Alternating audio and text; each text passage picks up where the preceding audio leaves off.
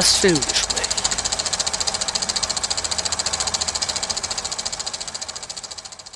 Herzlich willkommen zum Filmgespräch auf Radio Lora. Mein Name ist Sebastian Menzel. Mit mir im Gespräch wieder Ingrid Schölderle. Hallo, liebe Hörerinnen und Hörer. Wir fangen gleich an mit einem Film, der ist schon am 21.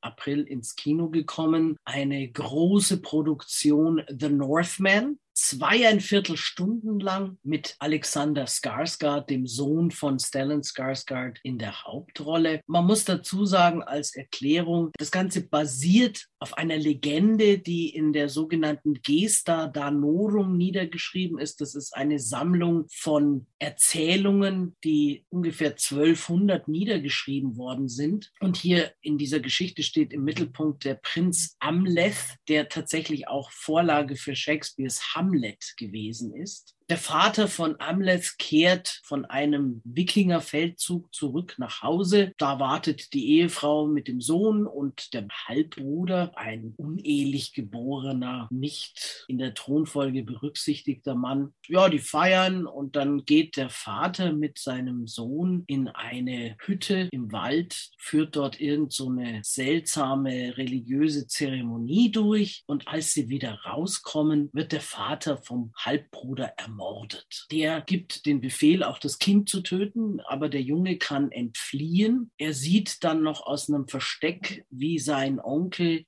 die Mutter über die Schulter geworfen hat und wegschleppt, rudert dann danach weg. Und als er da wegrudert, wiederholt der Junge ständig wie so ein Mantra, dass er seinen Vater rächen wird und die Mutter retten wird und den Onkel töten wird. Dann haben wir einen Zeitsprung und jetzt ist Amleth erwachsen, wird jetzt gespielt von Alexander Skarsgård. Der ist bei irgendeinem anderen Wikingerstamm untergekommen und gibt da den großen Krieger. Bei einem Überfall auf ein russisches Dorf erfährt er, dass der Onkel sein Königreich, das er dem Vater gestohlen hat, längst verloren hat und auf einer Insel lebt und da Schafe züchtet. Er weiß jetzt, wo der ist und er weiß, dass der keine große Truppe mehr um sich hat und fasst dann den Entschluss, jetzt ist es Zeit für meine große Rachemission. Er brandmarkt sich selber als Sklave und mischt sich unter die gefangenen Russen in der Hoffnung, dass er dort verkauft wird, um dann da sich an den Rand zu machen und den zu töten und sich zu rächen. Als Mutter von Amlet ist die Nicole Kidman besetzt. Dann spielt Ethan Hawke mit und Willem Dafoe. Der ja. taucht nur sehr kurz auf, weil er dann stirbt. Anja Taylor-Joy, die auch schon in Witch mitgespielt hat.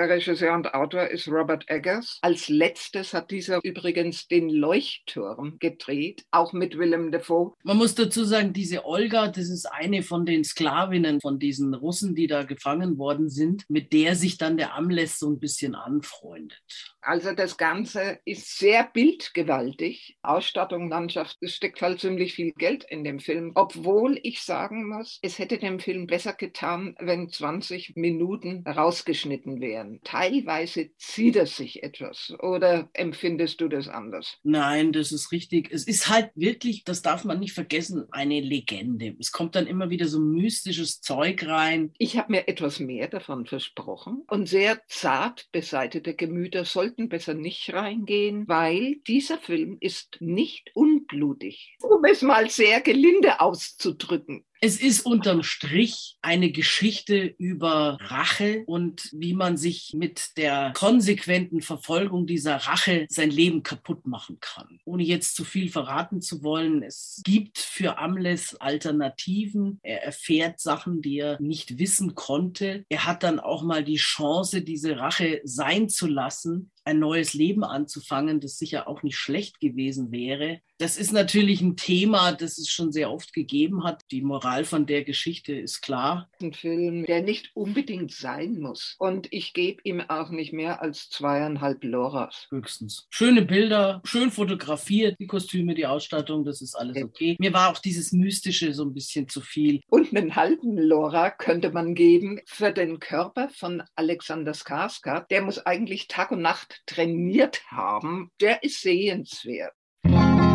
Wir kommen zu den Starts von heute vor einer Woche und beginnen mit Downton Abbey, zweiter Teil, eine neue Ära. Es gab ja bereits die Fernsehserie Downton Abbey. Es gab schon einen Downton Abbey Film 2019 und jetzt kommt der zweite Film. Es geht einfach weiter. Wir hatten im letzten Film diesen königlichen Besuch und der ehemalige Chauffeur und Witwer der jüngsten Tochter hat seine neue Liebe kennengelernt, mit der deren Hochzeit fängt der neue Film an. Und dann geht es damit weiter, einerseits, dass eine Filmfirma sich bei der Familie meldet und sagt, wir würden gerne bei euch einen Film drehen, natürlich einen Stummfilm in Schwarz-Weiß. Und die überlegen dann, ja, soll man das machen, soll man das nicht machen. Das ist ja doch ein ziemliches Gewirr. Da ist der Earl of Grantham natürlich nicht begeistert, aber die Tochter erinnert ihn daran, dass das Dach undicht ist. Wenn sie das Geld von der Filmfirma nehmen, die haben ein recht gutes Angebot gemacht, dann könnten Sie das Dach neu decken. Und also sagen Sie ja ergibt sich eine Gelegenheit wegzufahren. Und zwar bekommt die alte Dowager Countess, das ist übrigens nicht die Countess von Dowager, wie sie das in der Serie übersetzt haben, sondern das heißt einfach nur, dass sie die Witwe vom alten Count ist, gespielt von Maggie Smith, bekommt einen Brief, dass ein französischer Marquis, der sie in ihrer Jugend verehrt hat, verstorben ist. Sie hat damals mit ihm eine Woche verbracht in seiner Villa im Süden von Frankreich. Er hat ihr damals schon geschrieben, dass er ihr das überschreibt, das Haus. Sie hat das nicht wirklich ernst genommen, aber jetzt ist er gestorben und es stellt sich raus, dass das tatsächlich ihr gehört. Und die Familie wird eingeladen, dahin zu fahren. Du hast also in diesem Film zwei Erzählstränge. Zu der Filmgeschichte sollte man noch sagen, das Personal freut sich, dass da Stars kommen und ist dann etwas enttäuscht, als der weibliche Star dieses Films sich als nicht sehr nett rausstellt, weil sie feststellen, dass eigentlich sich die Stummfilme nicht mehr gut gut verkaufen. Es hat schon erste Tonfilme gegeben. Schwenken Sie um auf Tonfilm, aber leider können nicht alle im Cast das wirklich gut umsetzen. Jetzt ist natürlich die Frage, Ingrid, du kanntest ja die Serie nicht. Ich habe die Serie gesehen und ich habe den letzten Film gesehen. Für dich war es der erste Downton Abbey-Film. Ist das was für Leute, die noch keinerlei Kenntnisse über die Vorgeschichte haben? Ich wusste nur, wann es spielt, dass es ein Riesenerfolg ist weltweit. Ich habe einmal vielleicht zehn Minuten aus einer Serie gesehen und da ging es nur darum, wer unter dem Personal mit wem und habe mir gedacht, es interessiert mich so viel, als wenn in China Sack Reis umfällt. Bin auch in den ersten Film 2019 nicht reingegangen. Motivation für mich, reinzugehen, war eine Schauspielerin, die ich für eine der größten noch Lebenden halte, Dame Maggie Smith. Du brauchst vorher nichts groß gesehen zu haben, um es zu verstehen. Die Texte, vor allen Dingen natürlich die Kommentare von Dame Maggie, sind so wunderbar. Diese feine Ironie, also ich fand ihn klasse. Ich war nur positiv überrascht und ich gebe diesem Film auch gute vier Loras. Ich fand ihn auch gut. Ich fand ihn besser als den letzten Film. Diese Geschichte, dass der König zum Essen kommt, fand ich jetzt nicht so wahnsinnig interessant. Vier bis viereinhalb Ebenfalls am 24. ins Kino gekommen ist Everything, Everywhere, All at Once. Hier steht im Mittelpunkt eine chinesische Einwandererin in den USA. Sie wird gespielt von Michelle Yeoh. Sie wird in ein Abenteuer hineingezogen, wo sie von einem Paralleluniversum ins andere springt und jeweils verschiedene Leben führt der Hauptausgangsort ist ihr Waschsalon mit der Familie und ihre Steuererklärung. Das Ganze ist so wirr. Ich bin nach 40 Minuten rausgegangen. Ich kann auch keine Loras vergeben. Ich sehe es jetzt nicht so negativ wie du. Das ist eine Parodie auf diese Superheldenfilme, die im Multiversum rumhupfen und in verschiedensten Rollen auftreten. Und darüber macht sich dieser Film lustig. Wenn man damit was anfangen kann, dann ist das mit Sicherheit gute Unterhaltung. Wir kommen zu was ganz anderem, zu etwas, das auf der Realität beruht, und zwar Rabie Konas gegen George W. Bush. Hier geht es um den bekannten Fall des Murat Konas, der aus Deutschland ausgereist ist, um, wie er das bezeichnet hat, seine Religion besser kennenzulernen. Er ist kurz nach dem 11. September nach Pakistan gegangen und ist dann verhaftet worden und in Guantanamo gelandet. Und hier geht es jetzt um seine Mutter Rabie, die verzweifelt versucht, dem Sohn zu helfen, sich an alle möglichen Stellen wendet, an den Justizminister schreibt und nicht weiterkommt. Und dann findet sie endlich einen Anwalt und versucht auf juristischem Wege hier was zu erreichen mit Unterstützung des Anwalts. Rabie Kurnatz hat das große Glück, dass sie an den Bremer Menschenrechtsanwalt Bernhard Docke gekommen ist. Genial gespielt von Alexander Scheer, der wandlungsfähigste Schauspieler Deutschlands, der unter anderem auch zig Preise für Gundermann gekriegt hat, auch unter der Regie von Andreas Dresen, einer der besten, anerkanntesten Filmemacher Deutschlands. Diese Mama mit einem riesengroßen Herz, schlagfertige, sehr emotionale Mama, wird von Meldem Kaptan gespielt, ihr erster deutscher Spielfilm. Bekannt ist sie als Comedian, eine äußerst gebildete Frau, die mehrere Sprachen, unter anderem auch Englisch fließend spricht,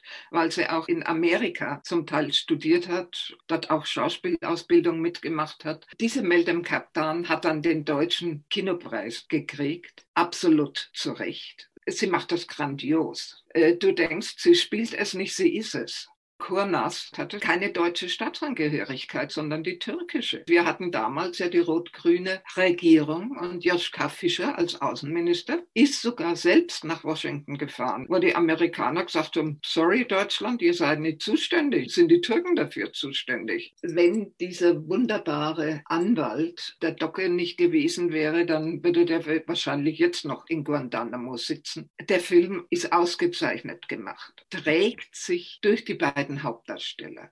Alexander Scheer müsste genauso Preise dafür kriegen. Bernhard Docke hat den Alexander Scheer sehr unterstützt und Akteneinsicht gewährt und hat ihn auch mit ins Gericht genommen. Für mich ist es ein Fünf-Lora-Film. Ja, und da haben wir jetzt auch noch einen Ausschnitt. Moin. Wieso gehen Sie eigentlich nicht ans Telefon? Frau Kostlowa hat zigmal versucht, Sie anzurufen.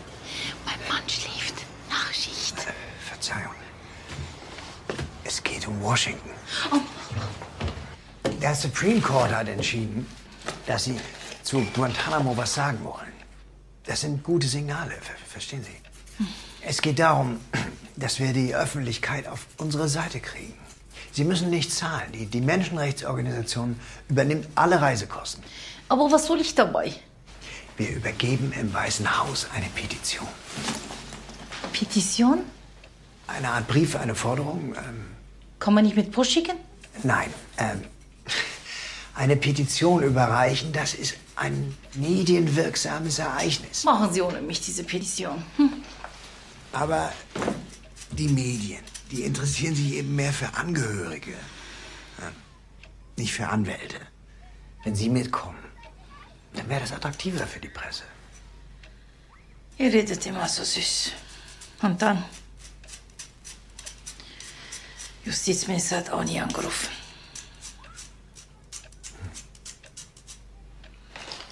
Hm, da läuft ja mal das Wasser im Mund zusammen. Ist das Apfelkuchen? Mhm. Murats Lieblingskuchen. Hat er aber einen guten Geschmack. Ja. Murat. Hm. Wissen Sie, das ist ein bisschen das Problem. Ich kenne ihn überhaupt nicht. Das ist das erste Mal, dass ich jemanden vertrete, dem ich noch nie begegnet bin. Der letzte Film, der heute vor einer Woche schon ins Kino gekommen ist und um den wir uns jetzt kümmern wollen, ist Wolke unterm Dach. Das ist auch ein deutscher Film. Hier geht es um eine Familie. Paul, gespielt von Frederik Lau und seine Frau Julia Hanna Herzsprung. Sie treffen sich, als er im Flugzeug als Passagier sitzt und sie ist Stewardess. Die beiden verlieben sich und heiraten und gründen eine Familie, bekommen eine Tochter namens Lilly und dann passiert etwas fürchterliches. Die Frau stirbt. Und der Vater steht alleine da mit seiner Tochter. Er muss einerseits selber seine Trauer verarbeiten und muss, wie er das selber ausdrückt, andererseits jetzt für die Tochter Vater und Mutter sein. Eine sehr, sehr schwere Aufgabe, die er erstmal nicht auf die Reihe kriegt. Es gibt auch eine Oma, die Mutter von der Verstorbenen, von der Barbara Auer gespielt, die kein enges Verhältnis zu Paul hat, aber ein sehr inniges zu Lilly. Paul verliert den Boden unter den Füßen. Lilly flüchtet sich in die Fantasiewelt und zwar denkt sie, dass oben ein Geräusch ist und geht auf den Dachboden und sieht da eine Wolke. Plötzlich kommt ihre Mutter. Das ist natürlich alles die Fantasie. Ein sehr, sehr trauriger, ernster Film. Sehr gut gespielt. Das ist natürlich so eine Geschichte, dafür muss man in Stimmung sein, sage ich jetzt mal. Sonst zieht es einen zu sehr runter. Der Film ist von dem bekannten Schweizer Regisseur Alain Sponer, der unter anderem auch Jugend ohne Gott gedreht hat und als Kontrast dazu den Heidi-Film, Das kleine Gespenst. Er ist gut gemacht. Ein Drehbuchautor, dem das wirklich passiert ist. Es ist ein Film, du bist nicht allzu happy danach. Das ist ein dreieinhalb bis vier Lora-Film. Also wie gesagt, mit der Einschränkung, man muss sich darauf einlassen, man muss sich darüber im Klaren sein, dass es kein Feelgood-Movie ist. Wir kommen zu den Starts von heute und da haben wir jetzt drei Dokumentarfilme für Sie. Zunächst Die Kunst der Stille. Das ist eine Dokumentation über den berühmten Pantomimen Marcel Marceau, der als Sohn eines jüdischen Metzgers geboren wurde. Er hieß ursprünglich auch Marcel Mangel und hat im Zweiten Weltkrieg mit der Resistance gearbeitet. Er hat geholfen, jüdische Kinder in die Schweiz zu bringen. Seine Aufgabe war einerseits die Kinder auf dem Weg zu bespaßen mit seinen Clownereien, damit die ruhig bleiben. Und andererseits hat er Ausweise gefälscht, hat sich dann auch selber einen neuen Ausweis gemacht und da den französischen Namen Marceau als Nachnamen gewählt und den hat er dann eben behalten als Erwachsener. Sein Vater ist im KZ Auschwitz getötet worden. Es gibt ein paar ganz interessante Geschichten in diesem Film, aber wenn man mit Pantomime so gar nichts anfangen kann, dann ist das wahrscheinlich nicht der richtige Film für Sie. Zum Beispiel für mich. Ich mochte noch nie Pantomime. Und bei der Schauspielausbildung musst du ja auch Pantomime machen. Kurzum, ich habe es gehasst. Ich fand es schon immer ziemlich blöd, stinklangweilig. Es kommt auch seine Familie zu Wort und es kommen Schüler von ihm zu Wort. Und da ist einer dabei, ein Schweizer, glaube ich, der selber taubstumm ist. Das fand ich zum Beispiel ganz interessant. Der hat erzählt, dass er als Kind mitgenommen worden ist ins Theater zu so einer Vorstellung von Marcel Marceau und da halt völlig begeistert war, weil das einfach das erste Mal gewesen ist, dass er genauso viel verstanden hat wie alle anderen, weil da eben nicht geredet worden ist und keine Musik dabei war und er dann im Endeffekt gleichberechtigt war mit den anderen und das hat ihn so begeistert, dass er dann selber Pantomime geworden ist. Am lustigsten fand ich allerdings die Geschichte seiner Tochter, die hat erzählt, als sie sechs oder acht Jahre alt war, durfte ihr Vater im Iran auftreten vor dem Schah und die Familie fuhr mit und man hat ihr vorher erzählt, sie würden auch den Schah treffen. Das ist der Kaiser vom Iran. Schah, le Schah auf Französisch, klingt nun genauso wie der Kater. Und sie hat sich in ihrer kindlichen Fantasie, wie sie dann in dem Film erzählt, einen großen grauen Kater vorgestellt, der auf einem prächtigen orientalischen Kissen sitzt und dieses Land regiert. Und dann kamen sie nach Teheran und sind empfangen worden im Palast und da kommt eben Reza Pachli wieder in seiner Uniform rein und sie war fürchterlich enttäuscht und hat laut gefragt, wo ist der Kater? ganz, ab, ganz abgesehen von der Pantomime fand ich auch die Familiengeschichte ganz interessant. Dann kann man sich das anschauen. Gedreht hat den Film Mauritius Stärkle Drucks. Der junge Mann hat auf der HFF bei uns in München Film studiert. Wie viele Loras möchtest du dem Film geben? Für Fans von Marcel Marceau vier obwohl ich jetzt nicht der Riesen-Pantomime-Fan bin, aber mich hat halt einfach die Familiengeschichte interessiert und diese ganze Sache mit der Resistance und was da alles passiert ist. Es kommt dann auch übrigens sein Onkel zu Wort, der damals auch dabei war. Der lebt noch, der ist 108. Ja, Wahnsinn. Dann kommen wir gleich zur nächsten Doku, Nawalny. Ich glaube, wir brauchen jetzt nicht erklären, wer Nawalny ist. Das wissen wir alle. Dieser Film wurde gedreht vor allem in der Zeit natürlich, in der er hier in Deutschland gewesen ist. Er ist ja vergiftet worden mit einem Nervengift im August 2020, war dann im Krankenhaus, war im Koma gelegen und wurde dann ausgeflogen. Er selber hatte ja gar nichts mitzureden dabei, weil er ja gar nicht in der Lage war, gesundheitlich irgendwas dazu zu sagen. Er wollte von Anfang an zurück nach Russland. Wir wissen, er ist zurückgekehrt, er ist verhaftet worden, er sitzt im Gefängnis. Er hatte den Plan, als Präsidentschaftskandidat gegen Putin anzutreten, hat sehr deutlich immer gesagt, was er von Putin hält und hat sich damit natürlich unbeliebt gemacht. Und dass Herr Putin zu allem fähig ist, das wissen wir auch alle. Das Interessante an dem Film ist, dass er, nachdem er dann genesen ist, noch hier in Europa angefangen hat, zusammen mit einem Engländer, Elliot Higgins, der hat auch schon mal in Deutschland den Hans-Joachim Friedrichs-Preis bekommen. Der betreibt eine Rechercheplattform in Leicester unter dem Namen Bellingcat zu erforschen, was da passiert ist und wer ihn vergiftet hat und wie man ihn vergiftet hat. Die zentrale Szene in dem Film ist eigentlich, als die da alle sitzen und dieser Hacker, der ihm da hilft, hat die Passagierlisten der Flugzeuge angeschaut und hat geguckt, wer immer gleichzeitig mit Nawalny geflogen ist. Und auf der Basis hat er dann so eine Gruppe identifiziert, die wahrscheinlich damit zu tun hat. Und dann sind die hergegangen und haben die angerufen. Die ersten zwei, weil Nawalny sich als er selber gemeldet hat, haben gleich aufgelegt. Und dann haben die anderen gesagt, mach's doch mal anders, gib dich als jemand anderer aus. Beim nächsten hat er das dann gemacht. Er hat ihn aber an der Stimme erkannt, ist auch nicht drauf reingefallen. Und dann erwischten sie einen Chemiker, der an dieser Geschichte beteiligt war. Und Nawalny sagt, er wäre der Assistent von irgendeinem Apparatschik und müsste einen Bericht über diese Geschichte schreiben. Und er will jetzt von ihm wissen, was da schiefgegangen ist. Und der Typ ist voll drauf reingefallen und hat alles erzählt. Für mich war das Schwierige an diesem Film, gut, da kann jetzt der Film nichts dafür, das ist halt einfach die Realität, das ist die Geschichte, wie sie passiert ist, dass dieser Mann wohl wissend, wozu Putin fähig ist, zurückgekehrt ist und vermutlich geglaubt hat, das könnte gut ausgehen. Also ich glaube, jeder vernünftige Mensch, der sich das anschaut, kommt nicht drum herum, sich die ganze Zeit zu denken, warum hast du das gemacht? Willst du partout als Märtyrer in die Geschichte eingehen? Offensichtlich. Das habe ich mich auch gefragt. Damals damals schon. Ich glaube nicht, dass er aus Naivität zurück ist. Da ist er zu intelligent dafür und dafür kennt er dieses korrupte Putin-Regime zu genau. Er kritisiert und greift dieses Regime ja schon seit etlichen Jahren an. Der Regisseur von dem Dokumentarfilm, Daniel Roha übrigens, hat hier nicht nur die von ihm selber gefilmten Szenen verwendet, sondern Handyvideos reingeschnitten,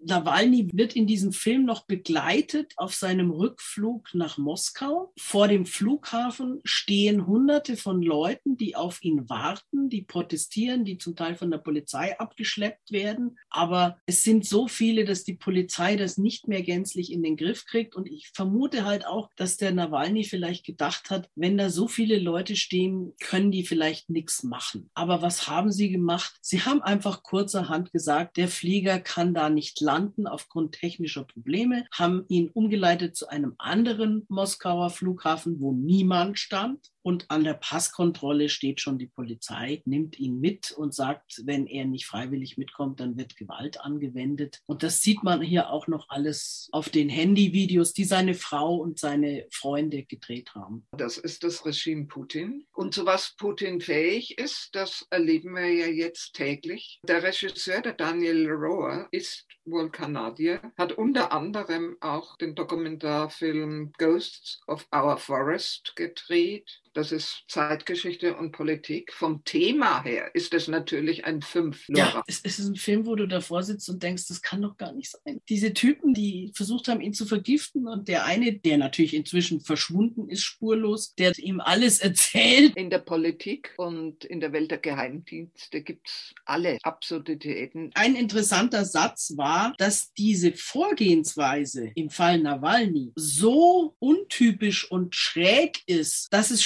schon wieder genial war, weil viele Leute sagen, das ist so weit hergeholt, das kann gar nicht wahr sein. Vier Loras? Ja. Wir haben noch eine Doku für Sie und zwar Sigmund Freud, Freud über Freud. Das ist, wie man sich denken kann, eine Dokumentation über den Psychoanalytiker Sigmund Freud. Und zwar werden hier ganz viele seltene Archivbilder gezeigt, alte Originalaufnahmen von Freud, Briefe von ihm vorgelesen. Und es wird halt hier versucht, ein bisschen mehr die Beziehung zu seiner Familie und seinen Freunden zu ergründen. Eine Filmbiografie über die Person Person, was für ein Mensch war Sigmund Freud. Einen großen Anteil an dem Film hat seine Tochter Anna, die viel erzählt. Die Aufnahmen sind sehr interessant. Aber ich dachte mir, im Grunde genommen ist es kein Film fürs Kino, sondern für Arte. Wer Auf dem Plakat ist das Logo von Arte drauf. Da wird er auch. die Regie hat David de Boule, ein französischer Regisseur. Die Schauspieler, die jeweils die verschiedenen Rollen sprechen, sind auch ganz berühmte französische Schauspieler. Von der Isabelle Hubert über Mathieu Amalric er zieht sich. Obwohl er nur gute anderthalb Stunden lang ist. Aber trotzdem, ich war froh, dass ich vorher mir einen Latte Macchiato geholt habe, aber musste teilweise auch ein bisschen kämpfen. Nicht mehr als drei bis dreieinhalb. Sagen wir mal drei Loras für Freud. Jetzt haben wir was für die kleineren im Publikum und zwar die Biene Maya. Es gibt wieder einen Biene Meier-Film, der dritte, diesmal mit dem Untertitel Das geheime Königreich. Maya und ihr Freund Willi retten eine Ameisenprinzessin und geraten in einen regelrechten Krieg zwischen verschiedenen Insekten. Ich glaube, über die Geschichte muss man da jetzt nicht allzu viel sagen. Unter den Synchronsprechern sind Emily Schüle, Jan Delay und der Sänger Sascha. Was meinst du, Ingrid? Also ich bin ja ein riesen Biene Maya-Fan von der alten Serie gewesen, die sehr, sehr liebenswert war. Maya mit ihren paar Freunden, ihrem besten Freund Willi, den gibt's noch im Film. Hingegen der Grashüpferflip existiert überhaupt nicht mehr. Ich kann mich noch gut erinnern, als die Biene Maya ins Fernsehen kam, als Kind, aber ich weiß nicht, die wievielte Staffel das gewesen ist, als dann da plötzlich eine Maus vorkam, die genauso groß war wie die Bienen, da wurde es schon blöd. Inzwischen ist Maya verschlankt worden, weil man also fand, die ist zu dick der Look hat sich so ein bisschen geändert, auch im Fernsehen. Ich weiß von einem Neffen von mir, der mal gesagt hat, er möchte Biene Meier sehen, aber die alte. Ich verstehe das Kind, mir geht es genauso. Die Animation empfinde ich etwas lieblos. Es ist nicht mehr meine gute alte Biene Maya mit dem schönen Liedchen von Karel Gott. Ich war ziemlich enttäuscht und möchte ihm auch nicht mehr als zweieinhalb Loras geben. Zweieinhalb Loras für Hardcore Biene Meier Fans. Wir kommen zu einem iranischen Film, einem Drama. Hier steht im Mittelpunkt der zwölfjährige Ali mit seinen Freunden, die hart arbeiten müssen, um zu überleben, ihre Familien zu unterstützen. Und eines Tages bekommt Ali den Auftrag, einen Schatz zu finden. Der Film heißt Sun Children im Original Khurshid und ist schon 2020 entstanden unter der Regie von Majid Majidi. Sun Children hört sich sehr, sehr positiv ab. Nein, es ist genau das Gegenteil. Und zwar gibt es eine Schule für Obdachlose und arme Kinder, für Jungs. Das ist die Sun School. Ali hat einen Vater, der drogensüchtig ist, eine einzige Katastrophe, der ihn zum Arbeiten schickt. Und ein Gangsterboss schnappt sich dann den Jungen und sagt, du kannst einen Schatz finden im Kanalisationssystem. Der Zugang ist vom Keller der Schule ausgehend. Und Sie müssen sich natürlich jetzt erstmal in dieser Schule einschreiben oder aufgenommen werden, um da unauffällig ranzukommen. Die Kinder stellen sich logischerweise unter Schatz einen Haufen Goldmünzen vor. Er schwänzt dann natürlich auch immer wieder die Schule es ist kein fröhlicher Film. Die armen Kinder werden ausgenutzt. Ausgebeutet. Majid Majidi, ein sehr bekannter iranischer Filmemacher, Regisseur und Autor, der auch schon etliche Preise bekommen hat. Das ist ein mindestens vier Lora-Film. Vier bis viereinhalb Loras. Ja, sehr bewegend. Die Kinder spielen das gut. Und das Tragische ist natürlich, dass man sich gut vorstellen kann, dass sowas tatsächlich passiert. Wir haben aus den Sun Children auch noch einen Ausschnitt. Verzeihen Sie mir, Herr Hashem. Wann hast du sie gefangen? Ich schwöre, ich hatte keine Ahnung, dass sie Ihnen gehört. Ich habe es erst gestern erfahren. Ich habe auch gar nichts mit ihr gemacht. Es war einer von den Jungs. Er hat die Taube gefangen und ihr die Flügel gestutzt, der Vollidiot. Welcher Junge? Einer von den Jungs aus der Werkstatt. Wir arbeiten zusammen. Wie viele seid ihr? W äh, wir sind zu viert. Komm, setz dich. Wie geht's deiner Mutter? Ziemlich schlecht. Wie lange muss sie da noch bleiben? Solange bis es ihr wieder gut geht. Und wenn du eine einfache Unterkunft finden könntest, mit dem Nötigsten, würdest du es dir dann zutrauen, dich um sie zu kümmern? Das würde ich. Hör gut zu. Unter der Gruft auf dem Friedhof ist ein unterirdischer Gang. Über den Friedhof führt kein Weg hin. Dorthin gelangt man nur über das Abwassersystem der Schule gegenüber. Pass auf, ich erkläre den Plan Schritt für Schritt, okay? Als allererstes wirst du dich als Schüler an dieser Schule anmelden. Dann machst du dich gleich auf die Suche nach dem Keller. Sobald du ihn gefunden hast, kommst du zu mir und ich sag dir, wie es weitergeht. Gut, mache ich. Hör zu. Für die Belohnung der Jungs musst du selbst aufkommen. Da halte ich mich komplett raus. Ich werde nur mit dir abrechnen, Junge, verstanden? Verstanden. Wir haben einen einzigen Film heute, der am 12. Mai startet, und zwar Das Licht, aus dem die Träume sind. Im Original heißt er Last Film Show. Das ist eine indische Produktion, wobei da auch Geld von Frankreich und den USA mit drin steckt. Die Hauptrolle ist der neunjährige Samai. Der entdeckt in diesem Film das Kino für sich. Das ist teilweise inspiriert von der Geschichte des Regisseurs Pan Nalin, der sich selber autodidaktisch das Filmemachen beigebracht hat. Pan Nalin ist einer der auch im Westen mit am höchsten ausgezeichneten und nominierten Regisseure Indien. Weil wenn wir an Indien denken, da denken wir zuerst einmal an das Rumgehupfe und Gesangel, Bollywood und Liebesschnulzen. Nein, so nicht bei Pan Nalin. Gesungen und getanzt wird hier nicht. Die Besetzung war übrigens schon sehr interessant. Die haben ungefähr 3000 Kinder gecastet. Panalin wollte, nachdem der Film teils autobiografisch ist, ein Junge aus seiner Gegend, aus Gujarat, die auch einen ganz eigenen Dialekt haben. Der trägt den Film der Kleinen. Bavin Rabari heißt der Junge in echt. Samai lebt mit seinen Eltern in the middle of nowhere, nur Weide, Felder und ein Bahngleis mit einem kleinen Bahnhof. Samai muss Tee verkaufen an die Reisenden, um ein bisschen Geld einzunehmen. Und eines Tages nimmt ihn sein Vater mit in dem kleinen Ort ins Kino. Und da ist er mal hingerissen und wusste für sich, ich will selbst mal Filme machen.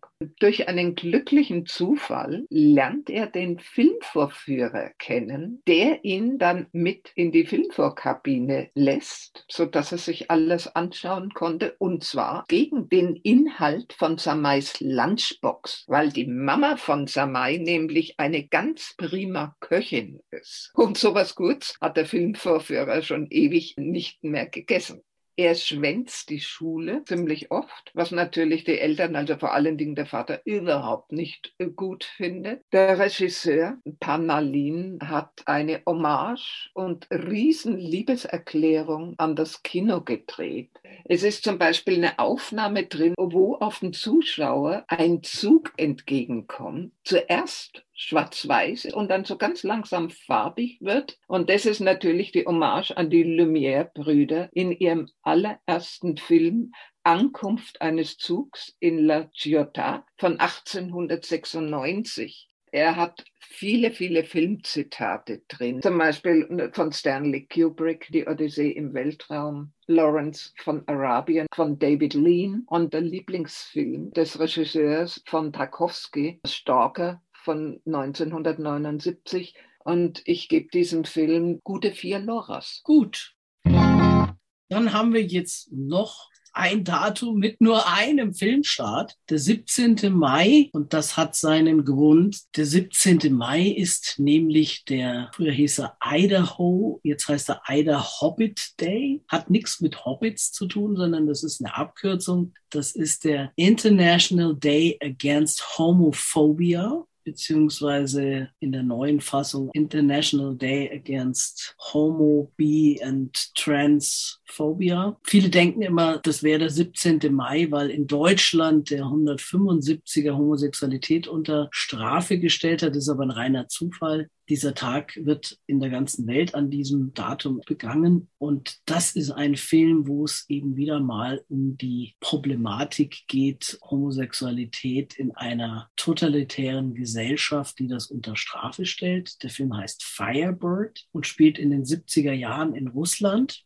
ein junger Mann, der gerade seinen Wehrdienst ableisten muss, lernt in der Kaserne einen jungen, gut aussehenden Offizier kennen. Und die beiden freunden sich an, merken, dass sie sozusagen eine ähnliche Neigung haben. Die Sache hat aber natürlich keine Zukunft, weil es damals in Russland auch einen Paragraphen gegeben hat, nicht 175, sondern 121, der homosexuelle Handlungen unter Strafe gestellt hat, Minimum fünf Jahre Gefängnis. Außerdem wäre selbstverständlich die Offizierslaufbahn des Freundes zu Ende gewesen. Roman ist Kampfpilot der Film umspannt mehrere Jahre. Sergei wird aus dem Militär entlassen, bekommt angeboten zu bleiben und dort Karriere zu machen. Das will er aber nicht. Er geht stattdessen nach Moskau auf die Schauspielschule und sein Freund heiratet, wird Vater. Aber die zwei können nicht ganz voneinander lassen. Und ich erzähle jetzt natürlich nicht, wie es weitergeht. Wie gesagt, es umspannt mehrere Jahre. Es ist auch ein trauriger Film, der ein trauriges Ende hat. Und sehr bewegend ist dann auch am Schluss wenn dann da steht, dieser Paragraph 121 wurde 1993 abgeschafft, aber 20 Jahre später, 2013, im neuen Russland wurden wieder neue Gesetze gegen LGBTIQ eingeführt. Typisch Putins Russland. Der junge Filmemacher heißt Peter Rebane und kommt aus Estland. Es ist seine siebte Arbeit, aber der erste richtig große Spielfilm.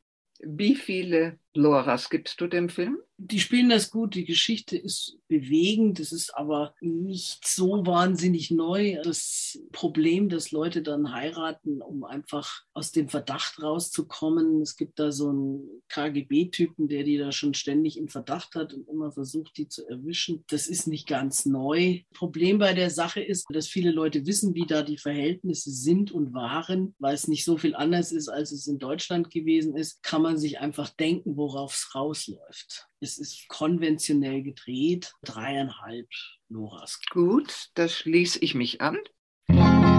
Jetzt kommen wir zu den Starts vom 19. Mai. Wir haben noch drei Filme für Sie und wir fangen an mit Dog.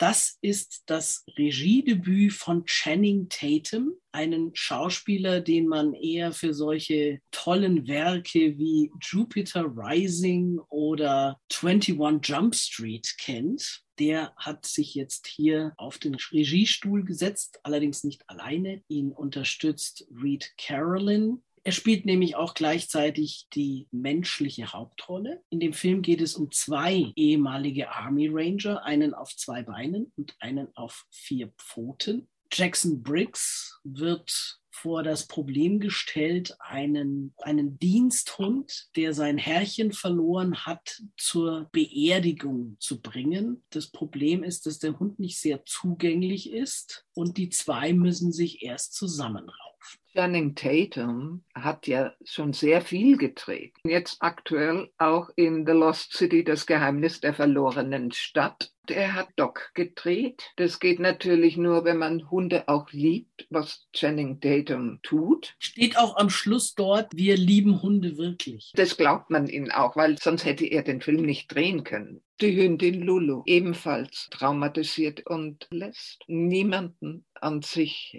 ran.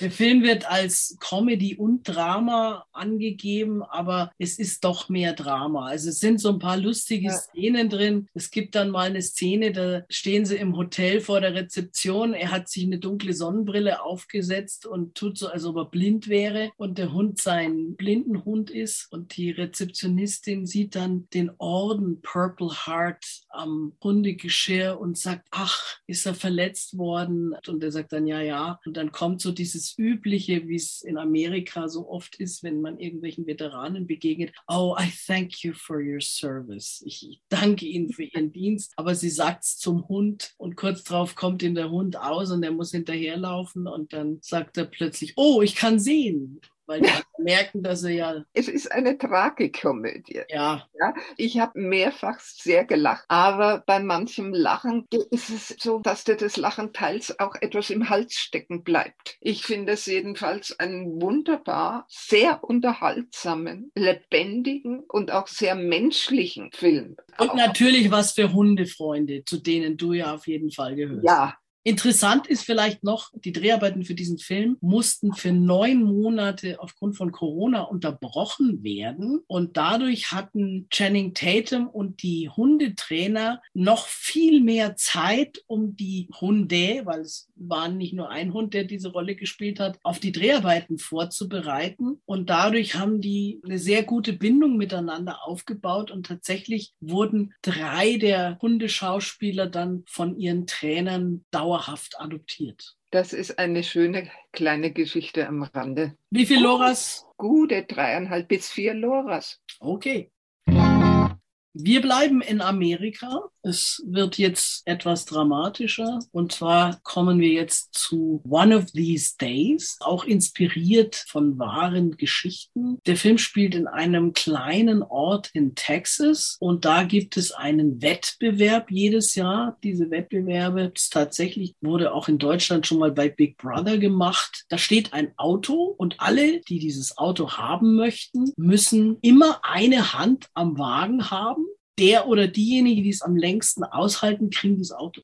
Das ist jetzt ein absolut trostloses Kaff. Landschaft tödlich, langweilig. Man kann sich vorstellen, dass das natürlich überwiegend Leute sind, die kein Geld haben, die sich da melden. Es melden sich sehr viel mehr, als mitmachen können. Das wird ausgelost, welche 20 Leute da mitmachen dürfen. Das ist ein bunt gemischter Haufen aus jüngeren, älteren Männern, Frauen unterschiedlicher Ethnie. Sie machen das natürlich schon etwas leichter dadurch, dass die pro Stunde fünf Minuten Pause kriegen. Also die dürfen schon mal auf Toilette gehen und was trinken und was essen. Und alle sechs Stunden, glaube ich, gibt es eine etwas längere Pause. Aber es wird schon von Anfang an damit gerechnet, dass das ein paar Tage geht. Rundrum sind Zuschauer, da wird gegrillt, da ist Musik, da kommt ein DJ. Das ist halt auch Unterhaltung in diesem Kaff, wo sonst absolut nichts los ist. Der Regisseur ist ein Deutscher, und zwar der Bastian Günther, der auf der Deutschen Film- und Fernsehakademie in Berlin studiert hat, auch schon einige Preise gekriegt hat. Er ist 74 geboren und hat unter anderem eine Tatort-Episode gedreht, dann California City, das Leben nach der Neutronenbombe, Houston, Autopiloten, äh, bleibt zu Hause im Sommer und lebt, also halb halb in Deutschland und in Houston, Texas. Kyle, der so ein bisschen im Mittelpunkt steht, ist ein junger Mann, der jung verheiratet ist. Die haben ein Baby und das Auto ist kaputt. Er hat sich jetzt eins ausgeliehen von seinem Schwager. Er selber arbeitet bei so einem Fastfood-Laden in der Küche. Die Frau ist Erntehelferin auf irgendeiner Farm. Also kann man sich denken, die tun sich schwer, da jetzt ein neues Auto aufzutreiben. Sein Bruder ist gehörlos. Der sammelt auf dem Parkplatz vom Supermarkt die Einkaufs Einkaufswegen ein. Und der hat sich jetzt auch in den Kopf gesetzt, unbedingt dieses Auto gewinnen zu wollen.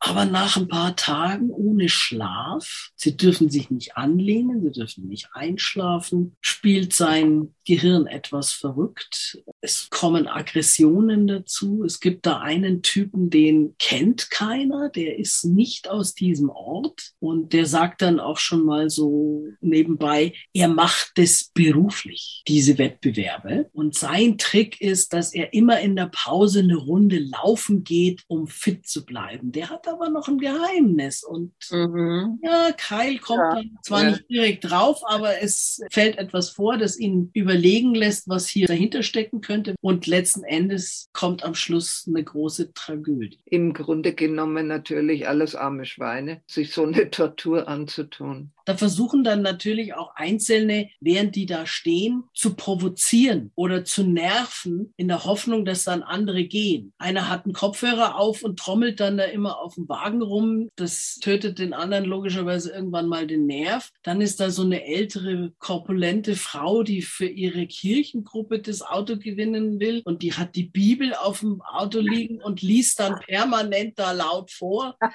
Welche Psalmen. Manche fangen dann an zu zu streiten. Man weiß jetzt nicht, inwiefern das bei einigen auch eine Strategie ist. Der gute Bastian Günther hätte nur vor der letzten Sequenz den Film beenden müssen. Ja, das er ist genau macht, das, was ich eigentlich auch gerade sagen wollte. Ja, er macht quasi den Rückblick, um eigentlich für die Doofen das nochmal zu erklären. Und das hätte man weglassen können, weil das ist so ein bisschen unverständlich, wenn der Film nicht zwei Stunden lang wäre, sondern gute 90 Minuten und nach dem Knall am Schluss aus wäre, dann wäre er deutlich besser. Wenn überhaupt, dann hätte er ein paar Sachen, wenn er schon meint, das muss man unbedingt wissen über diese Leute, in Kurzform das am Anfang noch irgendwo reinbringen können, wo er ja eh schon ein paar Sachen drin hat. Wie viel Loras geben wir? Drei, dreieinhalb? Äh, nicht dreieinhalb, sondern drei. Höchstens zweieinhalb bis drei. Drei Loras und wenn man die letzte Viertelstunde wegschneidet, dann könnte man dreieinhalb geben. Okay,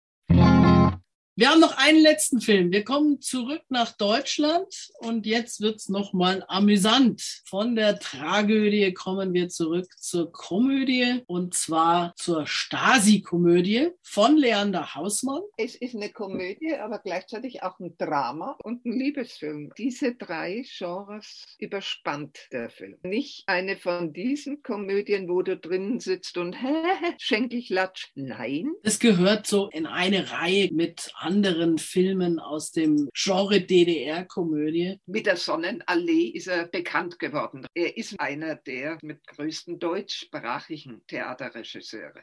Ja, worum geht's? Der David Groß spielt einen jungen Mann, Ludger, der für die Stasi als Agent arbeitet. Sein Vorgesetzter ist zum Beispiel Henry Hübchen. Zu den Mitarbeitern gehören aber auch noch andere Größen des deutschen Kinos, wie zum Beispiel Tom Schilling. Über Alexander Scheer haben wir heute schon mal geredet bei Rabir Kurnas gegen George W. Bush. Der ist hier auch wieder dabei. Das Problem von Ludger ist, dass er sich in eine junge Frau verliebt, die er eigentlich beschatten soll.